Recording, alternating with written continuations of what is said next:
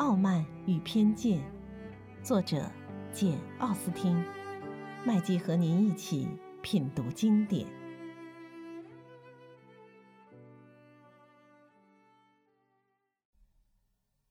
第二十八章。柯林斯先生受到这次邀请，感到得意至极。他就巴望着能向这些好奇的宾客炫耀一下他那位女恩主的堂堂气派，让他们瞧瞧老人家待他们夫妇俩是多么客气。不想这么快就得到了如愿以偿的机会，这充分说明凯瑟琳夫人能屈高就下、降尊临卑。她真不知道如何敬仰才是。他说：“说老实话，他老人家邀请我们星期天去 Rosins 吃茶点。”玩个晚上，我一点儿也不感到意外。我知道他和蔼可亲，早就认为他会这么做的。不过谁会料到这样的盛情？谁会想到你们刚刚来到就被请到那边去吃饭，而且还要大家一起去？威廉爵士应道：“我对这件事倒不感到奇怪，因为我处在这样的地位，最了解大人物的为人处事，知道他们就是这个样子。”在宫廷里，这类风雅好客的事并不罕见。这一整天，还有第二天上午，大家几乎全在谈论去 Russins 做客的事。Conis 先生仔仔细细地告诉他们去那里会看到些什么，免得他们看到那样宏伟的屋子、那样众多的仆人、那样丰盛的菜肴，会造成惊慌失措。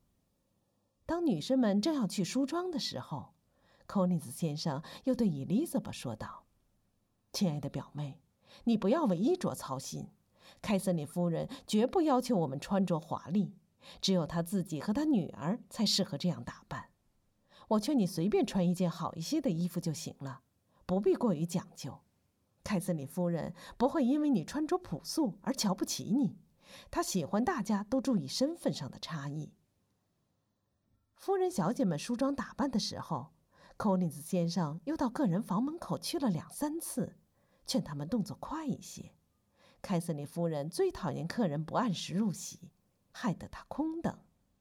玛瑞亚·卢卡斯一向不大会交际，眼下听说老夫人为人处事这么可怕，不由得吓了一跳。他怀着诚惶诚恐的心情，期待着去 r u s s i n s 拜望，就像他父亲当年进宫觐见一样。大家趁着天朗气清，高高兴兴地穿过庄园，走了大约半英里。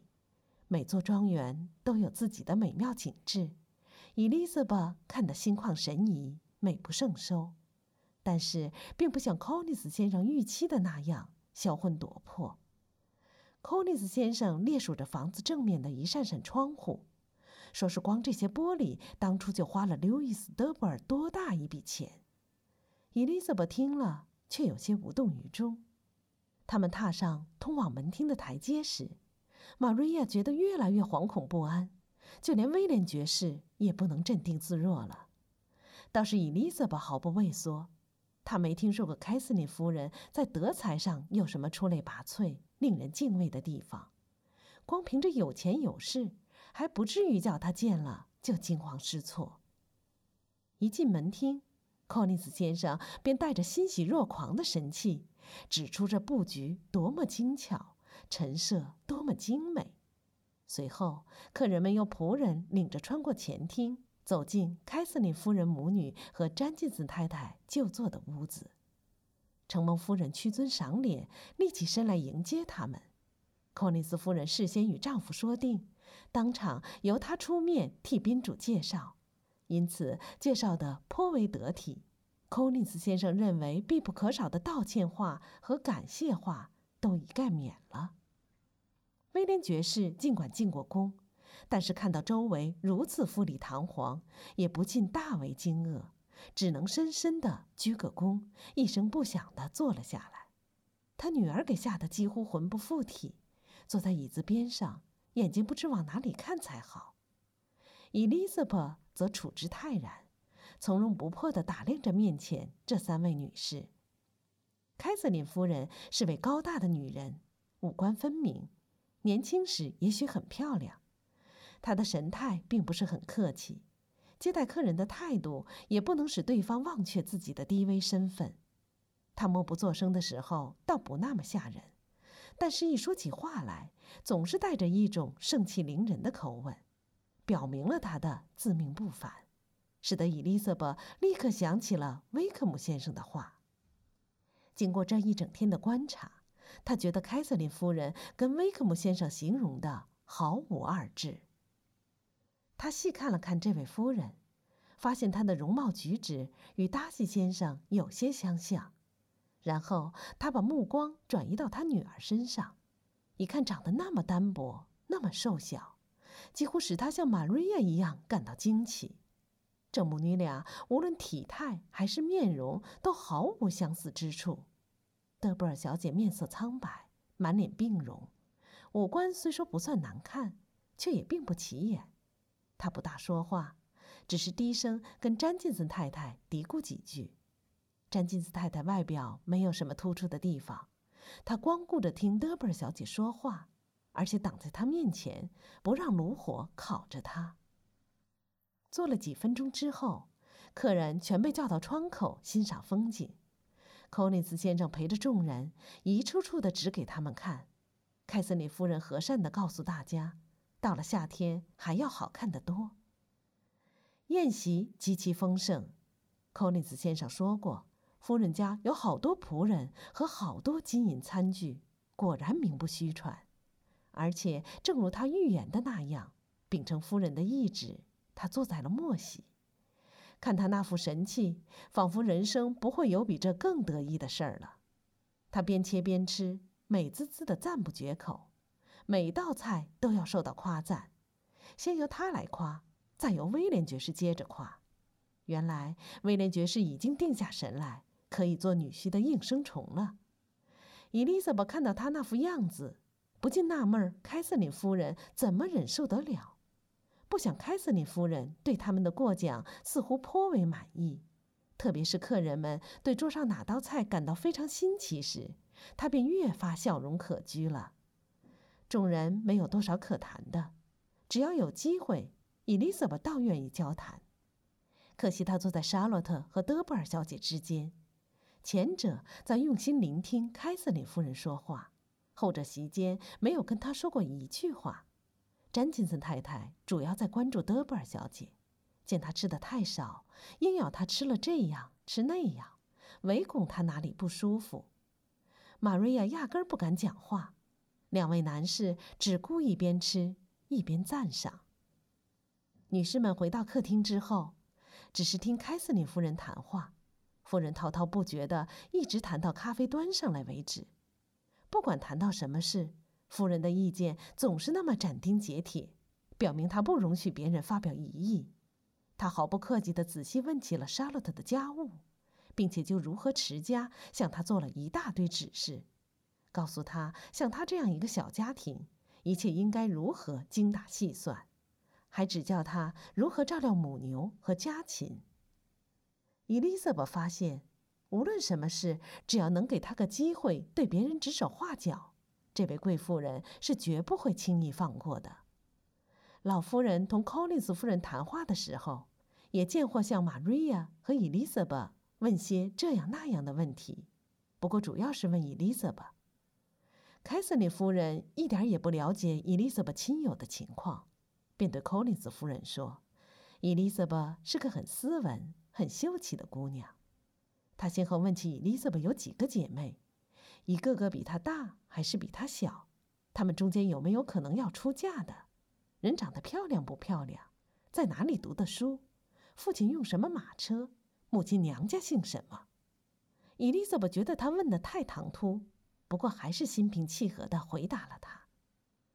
这时，凯瑟琳夫人说道：“我想。”你父亲的财产要由柯林斯先生来继承了，这事儿我为你感到高兴，寇林斯夫人。除此之外，我看不出有什么理由不让女儿继承财产。刘易斯·德布尔家就认为没有必要这样做。你会弹琴唱歌吗，贝内特小姐？会一点。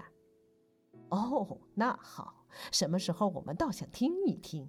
我家的琴好极了，可能胜过……啊。你哪天来试试吧。你的姐妹们都会弹琴唱歌吗？有一个会。怎么没有都学会呢？你们应该都会呀。威布家的姐妹就个个都会，他们父亲的收入还不及你父亲的多呢。他们会画画吗？不，一点不会。什么？一个也不会？一个也不会？真不可思议。不过，我想你们可能没有机会。你们的母亲应该每年春天带你们进城访访名师。我母亲倒不会反对的，可我父亲讨厌伦敦。你们的家庭女教师走了吗？我们从没请过家庭女教师。没有家庭女教师，那怎么可能呢？家里养育着五个女儿，却不请个家庭女教师，我从没听说过这种事。你母亲一定是卖苦一般的教育你们了。伊丽莎白禁不住笑了，对他说：“事实并非如此。那么谁教导你们呢？谁照顾你们呢？没有家庭女教师，你们就无人照管了。跟有些人家比起来，我们家对我们是有些照管不周。不过我们姐妹中间，凡是好学的，绝不会没有办法。家里总是鼓励我们好好读书。”也能请到必要的教师，不过谁想偷懒，当然也可以。那毫无疑问，不过家庭女教师就是要防止这种事。我要是认识你母亲，一定竭力劝她请一位。我总说，离开系统的正规指导，教育则将一事无成，而系统的正规指导，只有家庭女教师办得到。说起来真有意思，好多人家的家庭女教师都是由我介绍的。我总喜欢帮助年轻人找个好差事。詹金斯太太的四个侄女儿就是经我介绍谋得了称心如意的好差事。就在前几天，我推荐了一个姑娘，她只不过是人家偶然在我面前提起的，那家人对她非常满意。寇尼斯夫人，我有没有告诉过你，梅特卡夫夫人昨天来谢我，她觉得波普小姐真是个难得的姑娘。她说：“凯瑟琳夫人，你给我介绍了个难得的丫头。”贝内特小姐，你妹妹有没有出来交际的？有，夫人，全都出来交际了。全都出来交际了？什么？五个姐妹同时出来交际了？啊，多多怪事，多多怪事！你不过是老二，姐姐还没出嫁，妹妹就出来交际了。你妹妹一定很小吧？是的，我小妹妹不满十六岁，也许她还太小，不宜多交际。不过夫人，如果因为姐姐无法早嫁，或是不愿早嫁，做妹妹的就不能交际，不能娱乐，我想这可就太委屈他们了。小妹和大姐同样有权利享受青春的乐趣，怎么能出于那样的动机而把她们关在家里？我想，那样做就不可能促进姐妹之间的情谊，也不可能养成温柔的心性。真没想到，夫人说：“你人不大，说起话来倒挺有主见。请问你多大了？”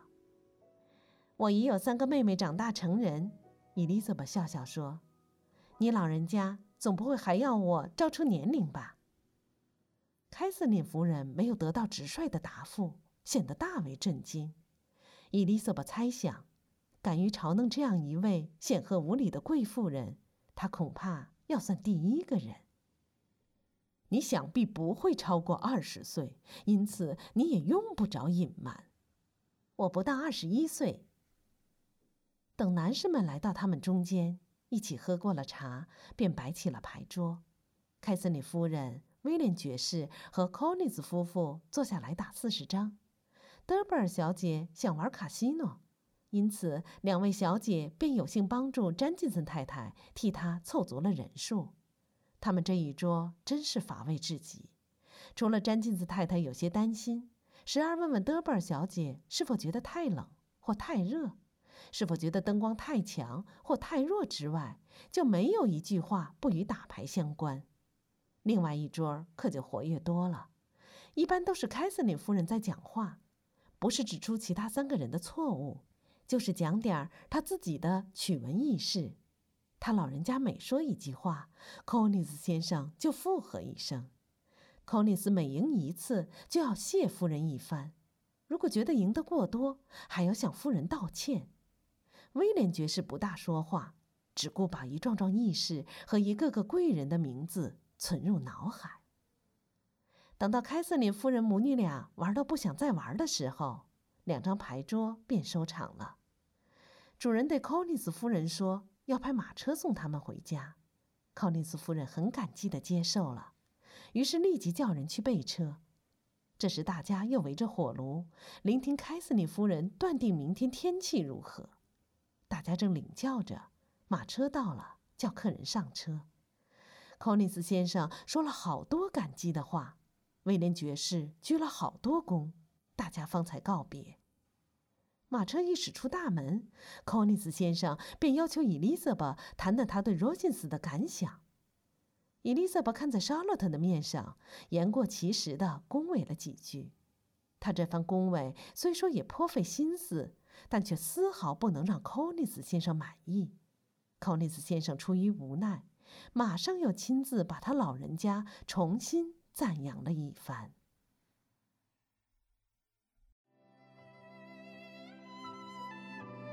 品读经典，体味人生，欢迎订阅收听。